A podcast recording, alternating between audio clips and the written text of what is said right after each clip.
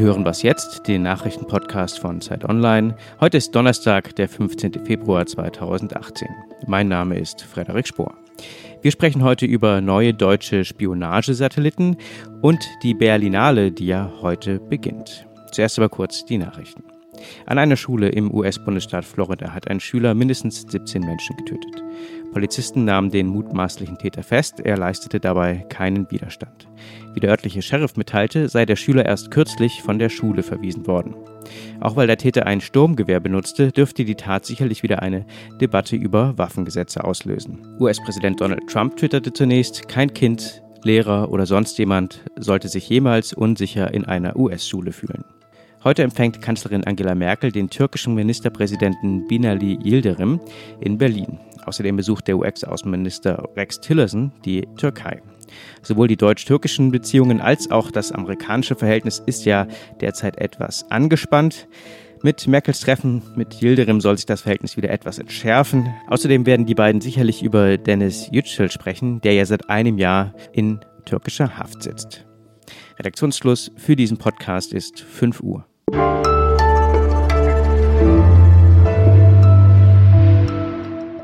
Mein Name ist Simon Gaul. Hallo.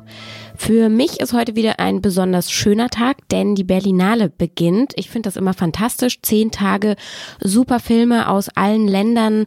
Manche sind ganz großartig, die würde man sonst niemals auf der Leinwand sehen. Manche sind natürlich auch nicht so toll. Das ist immer so ein bisschen Glückssache. Aber auf jeden Fall gibt es zehn Tage Film, Film, Film.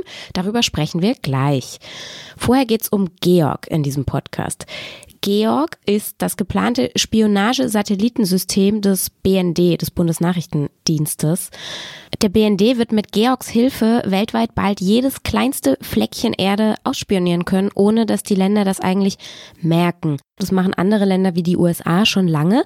Aber dass Deutschland dem BND jetzt solche Satelliten spendiert, sage ich mal, ist schon ein bisschen besonders. Kai Biermann aus dem Investigativressort von Zeit Online und Holger Stark, Leiter des Investigativteams bei der Zeit, haben sich deshalb ziemlich ausführlich mit dieser ganzen Thematik beschäftigt. Hallo Kai, hallo Holger. Hallo. Hallo. Könnt ihr noch mal kurz erklären, was verbirgt sich hinter Georg? Was ist das?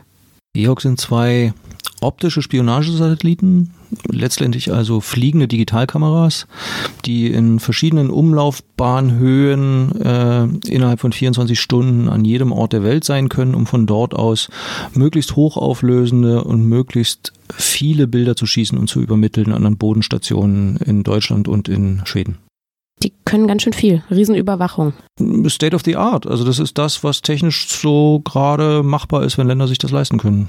Und die können dann sehen, wenn ich eine Zeitung lese in meinem Garten. Also ich glaube, sie erkennen zumindest, dass da ein Mensch in einem Garten steht. Und was ist die politische Dimension dieser ganzen Geschichte?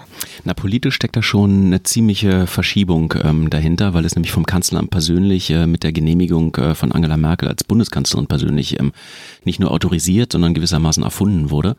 Ähm, das Ganze ähm, geht zurück auf die NSA-Affäre Ende 2013, als ähm, die Kanzlerin festgestellt hat, dass ihr Handy von dem amerikanischen Geheimdienst NSA überwacht wird und ähm, wo so ein Aufwachmoment äh, für die Deutschen in der Regierung stattgefunden hat diese lange gelernte Arbeitsteilung. Die Amerikaner sorgen für die Sicherheit, sorgen für das Geheimdienstgeschäft und die Deutschen sind so, treten so ein bisschen in der guten Rolle des Vermittlers auf. Die hat damals gewissermaßen äh, in der alten Form ihr Ende gefunden.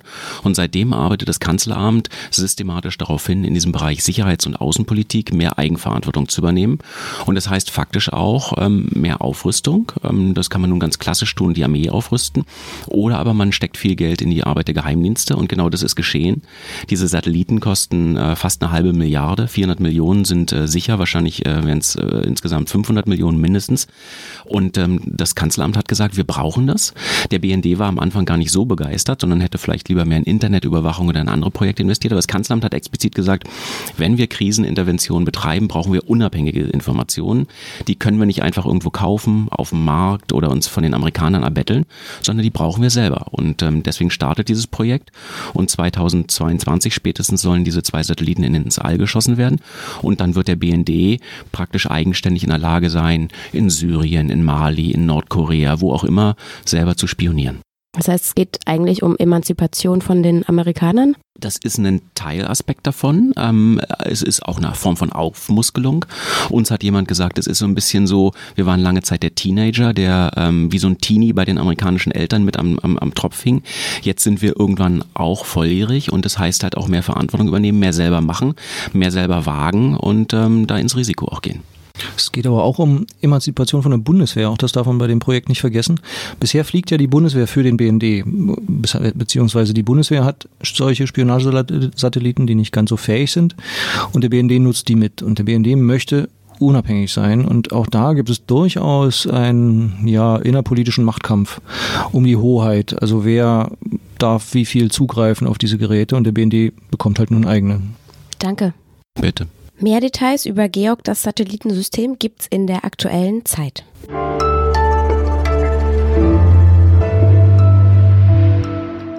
Und sonst so? Eigentlich bräuchten wir jetzt eine Flasche Sekt, Jochen. Ja, verdammt, ich hab's vergessen. Ich hatte tatsächlich noch drüber nachgedacht, die Mikros zu killen, indem ich eine Flasche Sekt explodieren lasse. Weil, liebe Hörer, Jochen Wegner ist hier gerade bei mir. Das ist der Chefredakteur von Zeit Online. Und wir haben etwas zu feiern. Soll ich jetzt sagen, ähm, der Was jetzt Podcast hat heute seine hundertste Folge und wir dachten, wir reden zumindest einmal über uns selbst, ganz kurz. Muss man sich mal vorstellen, ne? 100. Folge heißt mehr als 1000 Minuten, heißt, man bräuchte schon mehr als 17 Stunden, um sich das alles anzuhören. Das hast du so schnell nicht ausgerechnet. Das habe ich mir vorhin schon ausgerechnet. Mhm. Ja, und äh, äh, äh, die Zahlen, die ich noch im Kopf habe, sind, dass wir jeden Tag mit diesem Podcast was jetzt ähm, zwischen 100 und 200.000 Downloads machen. Wie viele Leute das wirklich sind, wissen wir nicht so genau. Die Statistik ist da etwas undurchsichtig. Aber ganz sicher gehört das Ding damit, also unser Podcast, was jetzt, zu den populärsten in Deutschland. Hättest du damit gerechnet?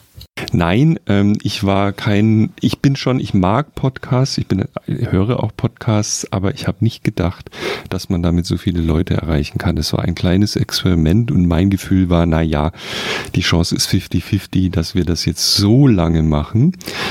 Jetzt hat sich es komplett umgedreht. Mein Gefühl ist, wir werden dieses Jahr sicherlich noch mal ein halbes Dutzend neuer Podcasts starten. Einen haben wir ja gerade gestartet, nämlich unseren transalpinen Politik-Podcast. Servus Grüezi Hallo.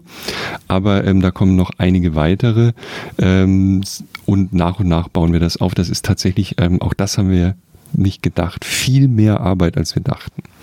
Ja, du hast es gerade schon gesagt, wir wissen ja gar nicht so ganz genau, wie viele Leute uns eigentlich hören.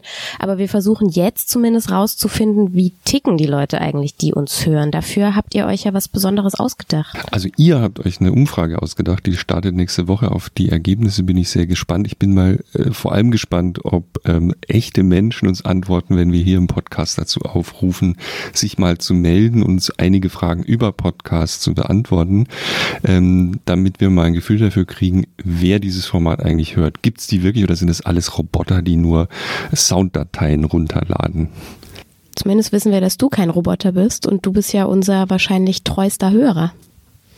Ja, ich, ich bin sehr begeistert und höre jeden Morgen auf meiner Stereoanlage zu Hause. Was jetzt? Das ist doch schon wieder eigentlich ein Glas Sekt wert. Danke, Jochen. Prosit.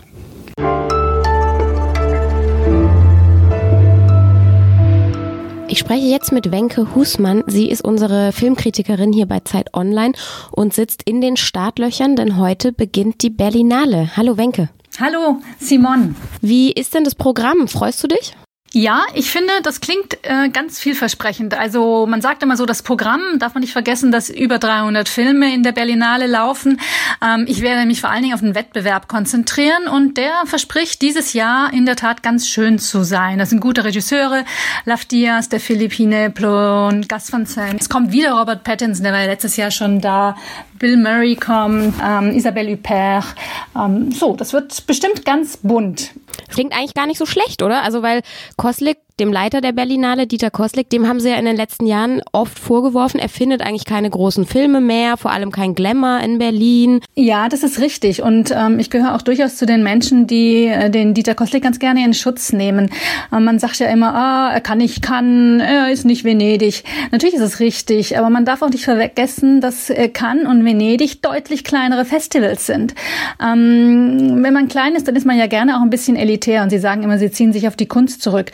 Aber auch Koslik bestückt einen internationalen Wettbewerb. Daneben aber ist er auch noch ein Publikumsfestival und im Gegensatz zu anderen Leuten ähm, begreift er den Begriff Publikumsfestival nicht als Beschimpfung, sondern als Arbeitsauftrag, glaube ich. Und bietet eben ein sehr, sehr großes Programm mit vielen, vielen Nebenreihen. Es sind elf Nebenreihen. Und das andere große, interessante Publikumsfestival, was es noch gibt, das ist Toronto. Die haben aber keinen internationalen Wettbewerb. Also muss Koslik seit Jahren einen Spagat machen zwischen einer cinematografischen Exklusivität und einer breiten Publikumsansprache. Und ich finde das ein ganz schöner Kraftakt und den macht er nicht schlecht. Und das andere ist, dass diese, ähm, dass die Berlinale eben so ungeschickt für die Oscars liegt. Die Oscars sind ursprünglich mal im April vergeben worden, also vor ein paar Jahrzehnten. Und da lag die Berlinale optimal dazu. Jetzt ist es so, dass die Amerikaner eigentlich gar kein Interesse mehr daran haben, hier irgendwie ihre Produkte vorzustellen, sondern die schauen, dass ihre Filme davor bereits international angelaufen sind. Und ähm, weil die Berlinale aber A-Festival ist, das heißt internationale Premieren zeigen will im Wettbewerb, kann sie das nicht äh, ins Wettbewerb aufnehmen, diese Filme, die schon international angelaufen sind. Dem normalen Publikum ist es ja auch herzlich egal, oder? Also die Berlinale hat jedes Jahr volle Kinos, ausverkaufte Vorstellungen. Das ist auch das, was ich vermute. Also wenn man sich die Zahlen anguckt und umhört und umschaut auf der Berlinale, hat man wirklich den Eindruck, dass das Publikum die Berlinale liebt. 336.000 Tickets sind, glaube ich, verkauft worden im vergangenen Jahr. Die Auslastung beträgt teilweise 90 Prozent. Ich meine, offensichtlich macht Koslik irgendetwas richtig an dieser Stelle dann wünschen wir Koslik eine wunderschöne vorletzte Berlinale. Ich glaube, im Sommer 2019 ist es dann vorbei mit seiner Zeit. Danke, Wenke. Viel Spaß. Ja, danke dir, Simon. Werde ich haben.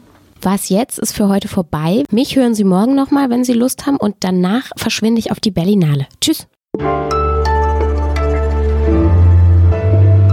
So, jetzt drücke ich wieder drauf, ne? Ja, jetzt drückst du wieder drauf. Stotter, Schlaber.